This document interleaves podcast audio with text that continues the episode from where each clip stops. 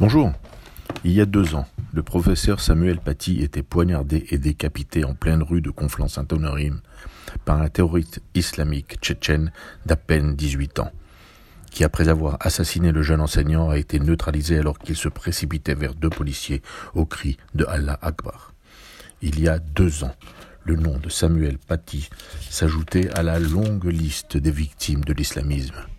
Son crime, avoir osé montrer les caricatures de Mahomet lors d'un cours sur la tolérance.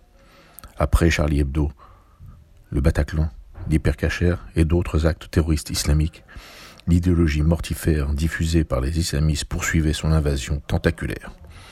Ce totalitarisme s'attaquant à toutes nos valeurs, voulant nous interdire de penser, d'enseigner, de blasphémer, de vivre avec nos différences et nos spécificités comme après chaque attaque terroriste islamique. L'émotion était grande, mais ça et là, des individus envoûtés par la haine ont refusé de désigner et de condamner l'idéologie criminelle. Certains même trouvaient des explications, voire même des excuses aux criminels.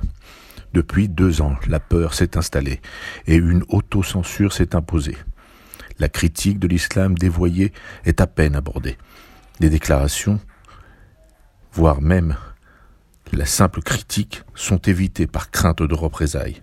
L'ombre de Samuel Paty plane et l'horreur de son assassinat bloque même les plus courageux. La peur rôde. Des enseignants aujourd'hui encore sont menacés de mort. Des enseignants qui, lorsqu'ils osent parler, témoignent du silence de leur hiérarchie. Des enseignants pour lesquels la seule issue est de s'exiler et de vivre sous protection policière. Deux ans après la décapitation de Samuel Paty, l'indignation se fait discrète et les commémorations symboliques, voire simplement politiques. Deux ans seulement après ce drame, où en est la lutte contre l'islamisme? Où en est la défense de notre République qui se doit de protéger tous ses enfants en leur assurant la liberté de penser, tout en garantissant à chacun le droit de croire ou de ne pas croire?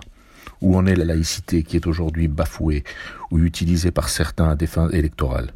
En pensant à Samuel Paty, nous ne pourrons honorer sa mémoire que si nous agissons avec force contre ceux qui diffusent le venin islamiste.